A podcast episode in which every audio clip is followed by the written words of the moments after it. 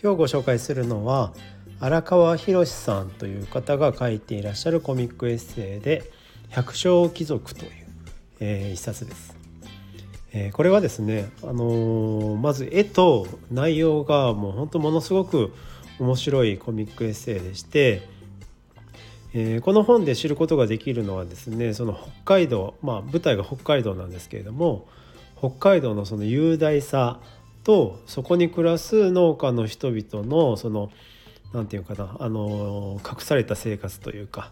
えー、そういったところですねがあのすごくよくわかる、えー、コミックエッセイになっています。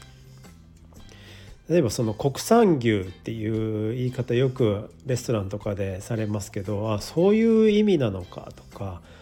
あまたはそのヘクタールっていう単位ですね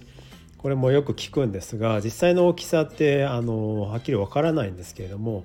ヘクタールってそんな広いの？っていうようなあのそんなことがあの分かったりとかそういうのも面白かったですね。まあ、普段その、まあ、街中ですねその、まあ、北海道みたいなところではない、え、場所で生活している私にとってはもうあのとってもびっくりする内容が盛りだくさんであの本当に面白かったです。でまたですねそのまあ農家さんなんですけれども、えーと、牛とかですねそこら辺をあの飼っていらっしゃる、えー、農家さんでもありますのでその動物の命とかですねそういったテーマもあの垣間見れ、えー、見られたりとかですねしますのであのまあ教育の一環としてですねまずはそのお父さんお母さんが見て、えー、いただいてからえー、お子さんに読んでいただくのもいいかもしれないなというふうに思いました。えー、この本を読むとですねその食べ物とかそういうのが、まあ、あるっていうのが何でもそうなんですが当たり前じゃなくてですね、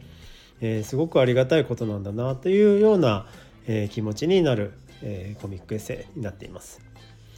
えー、まあ最初に言いましたけれどもやっぱり何といってもこの著者のですねそのお話がとっても面白いんですね。